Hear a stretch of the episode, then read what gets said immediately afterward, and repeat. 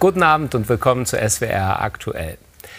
Wer folgt auf Christian Baldauf als Fraktionsvorsitzender der CDU im Rheinland-Pfälzischen Landtag? Die Frage stellt sich, weil Baldauf vor Weihnachten angekündigt hatte, dass er im März hinwirft. Das Ganze war natürlich heute auch ein Thema beim Neujahrsempfang des CDU-Kreisverbandes Bitburg-Prüm. Ein frohes neues Jahr ist es nicht wirklich für die CDU in Rheinland-Pfalz. Von einem Putsch sprechen manche Fraktionsmitglieder. Baldauf habe wegen seiner Sprunghaftigkeit und mangelnder Führung keinen Rückhalt mehr gehabt. In Bitburg trifft sich heute die Kreis-CDU zum Neujahrsempfang. In seinem Grußwort spricht der Vorsitzende auch über das Gesprächsthema momentan. Grund für Pessimismus sieht er in Baldaufs Rückzug nicht. Wir sind auf einem guten Weg und keineswegs in einer elementaren Krise. Wir leben, wir leben zumindest so, wie man in der Opposition leben kann. Verhaltener bewertet die Basis die Nachrichten, die zuletzt aus Mainz kamen. Das, äh, finde ich, gibt auch kein schönes Bild von Zusammenhalt und das ist ja gerade momentan sehr, sehr wichtig. Das ist ein Thema, was schnellstmöglich parteiintern geregelt werden muss. Wir sind seit 30 Jahren nicht mehr an der Macht. Irgendwas muss passieren wir müssen, es muss wieder nach vorne gehen. Eine Chance auf den Neuanfang rechnen viele hier ihm zu, Fraktionsvize und Generalsekretär Gordon Schnieder. Doch der will heute nichts sagen. Fraktionsinternes solle fraktionsintern besprochen werden. Auch die Nachfolgefrage. Wenn am Ende Gordon Schnieder als Fraktionsvorsitzender dasteht, ist das sicherlich aus der Perspektive unseres Bezirksverbandes eine schöne Sache. Aber da ist erstmal die Fraktion gefragt. Das könnte ich mir durchaus vorstellen, ja. Ist ja auch ein, ein Eifler Jung. Schnieder lautet nur einer der Namen, die momentan gehandelt werden.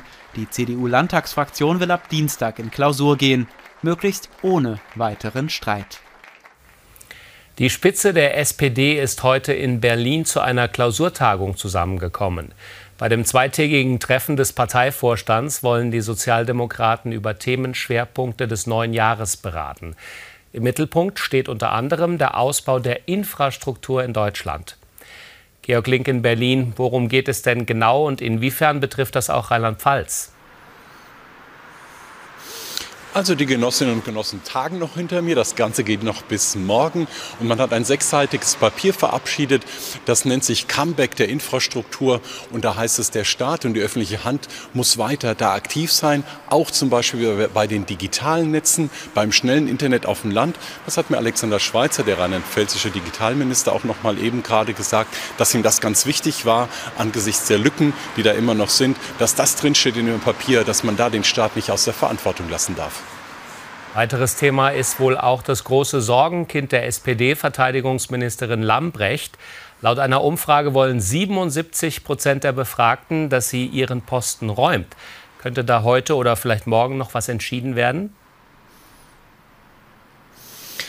Das Thema steht gar nicht offiziell hier auf der Tagesordnung. Das ist auch normal. Frau Lamprecht ist auch gar nicht da, weil sie nicht Mitglied des Parteivorstandes ist. Der Kanzler ist da und mit allen, denen ich gesprochen habe, auch den Rheinland-Pfälzern, da ist keiner so richtig zufrieden mit dem, was Frau Lamprecht äh, macht. Aber dass sie jetzt gleich entlassen wird, ähm, der Kanzler steht noch zu ihr und hat das nicht vor. Allerdings sagen alle auch mit einem leichten Augenzwinkern, also Thomas Hitschler, das ist der Staatssekretär im Verteidigungsministerium, also die Ebene 1 unter Frau Lamprecht. Das wäre nun wirklich der bessere Verteidigungsminister. Also viel Rückhalt hat sie in der Partei nicht mehr.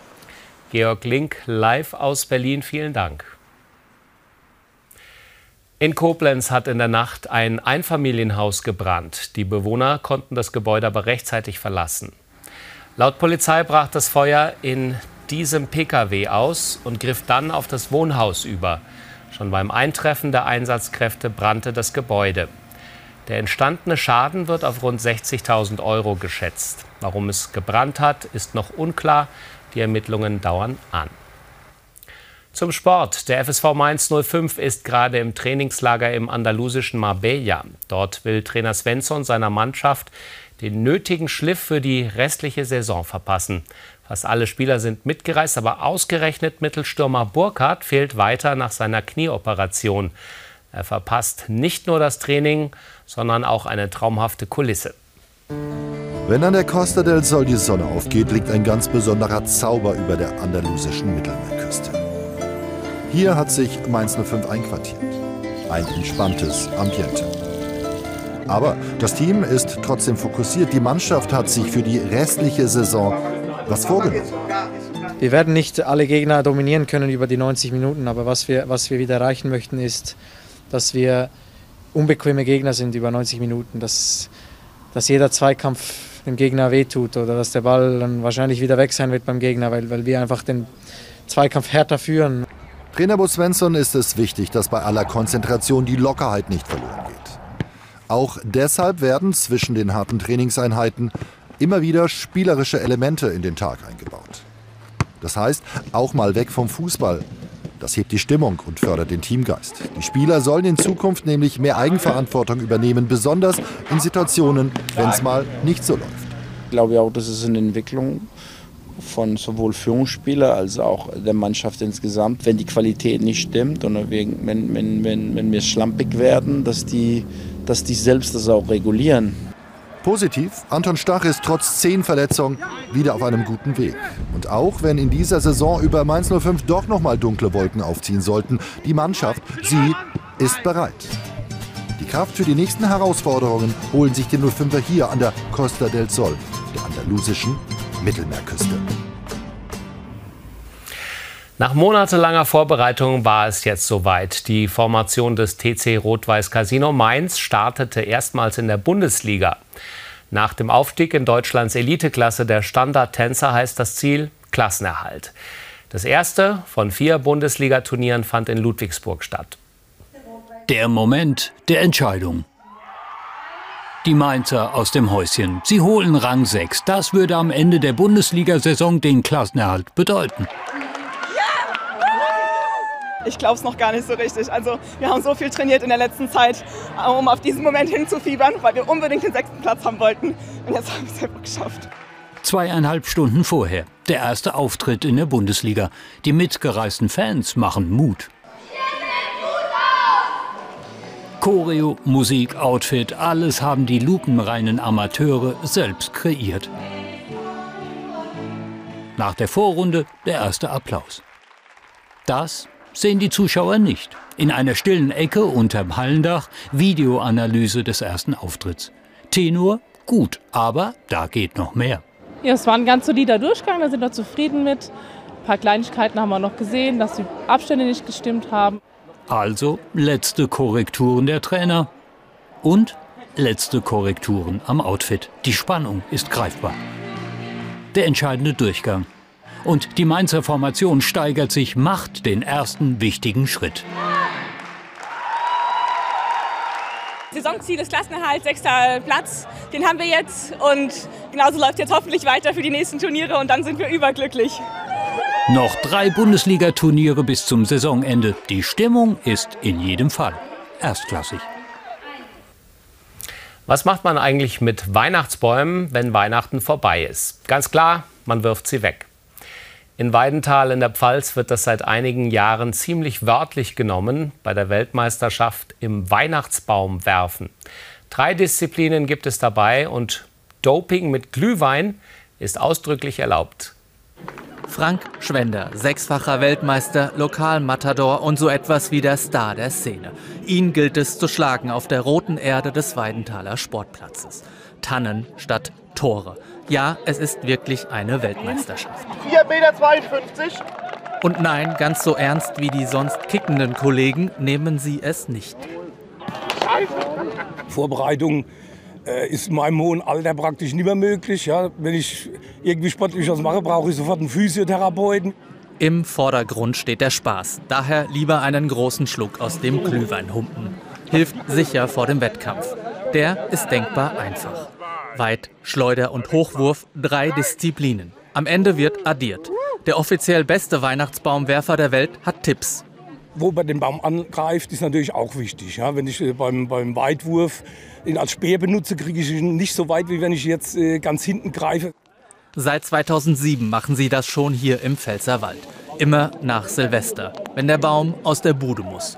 Warum nur? Warum? Weil es Spaß macht. Land und Leute im Tal sind immer so weit drauf. Mittlerweile kommen die nun ja Athletinnen und Athleten aus ganz Deutschland. Schon ein bisschen überraschend, da jetzt Weidenthal ja auch nicht so groß ist. Ähm, aber es freut uns natürlich und ist auch jetzt schon seit einigen Jahren so. Mehrfach-Weltmeister Frank Schwender hatte heute nicht das große Wurfglück. Er wurde am Ende Dritter. Kaum zu glauben, aber heute feiert die Sesamstraße ihren 50. Geburtstag. Ein halbes Jahrhundert gibt es sie also schon bei uns. Aber wirklich alt geworden ist die beliebte Kindersendung eigentlich nie. Stefanie Naab hat sich in Neuwied umgehört, welche Figuren den Zuschauern von früher besonders ans Herz gewachsen sind. Wer wie was, wieso, weshalb, warum. Wer nicht fragt, bleibt dumm, sollte immer noch so sein. Und meine Figur war das Krümelmonster. Der gemütliche Samsung. Warum? Ja, weil er quasi so über allem stand immer. Also Erne Bert, daran erinnere ich mich, weil die halt immer diese heißen Diskussionsrunden hatten. Die haben sich immer gegenseitig gedisst, sagt, würde man heute sagen, der Jugendsprache. Ja, die haben sich ein bisschen gegenseitig Hops genommen, äh, war ein bisschen mit Humor. Ja, Herr von Bödefeld, weil der äh, ziemlich schräg war immer von seiner Art her. Naja, Kermit der Frosch war natürlich die absolute Figur in der Sesamstraße. Also ich fand auch immer seine Erklärung total klasse. Der Krümelmonster. Warum? Weil er immer so viele Kekse isst. Das Krümmelmonster und äh, Oscar aus der Mülltonne. Samson, genau. Den fand ich immer sehr niedlich, weil er so ein bisschen tapsig war. Ich liebe Wolle und Pferd. Tiffy, weil die diese rosanen Plüschhaare hatte. Die fand ich immer gut. Elmo. Elmo ist bei uns, im, also bei mir im Kopf geblieben. Auch bei meinem Kind. Mein Kind ist jetzt elf Jahre alt und unser Kater heißt auch Elmo, weil er den so toll fand von der Sesamstraße. Das Krümelmonster, weil das durfte Krümel machen. Und man hat ganz neidisch vor dem Fernseher gesessen und hat gedacht, ich möchte auch Krümel machen, aber die Mama hat es nicht erlaubt. Wirklich nur Annie und Bert. Und das Krümmelmonster.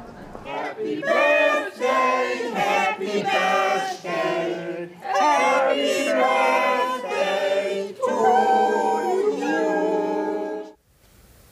Happy Birthday und jetzt die Wetteraussichten von Claudia Kleinert.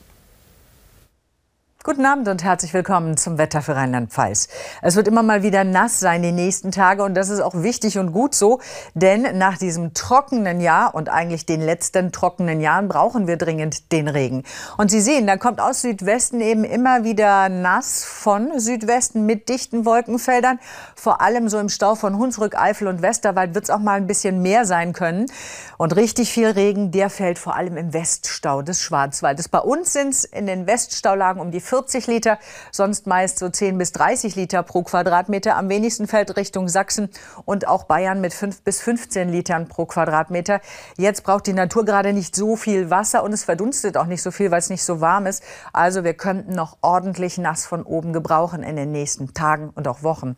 In der Nacht wird es auch noch weiteren Regen geben. Dann lockert es von Südwesten her auf. Die Temperaturen gehen zurück auf Werte von meist 7 bis 4 Grad. Morgen Vormittag starten wir mit dichten Wolkenfeldern. Regen, erneut Regen, breitet sich aus Südwesten aus. Richtung Rheinhessen mal kurz Sonnenschein im Laufe des Nachmittags.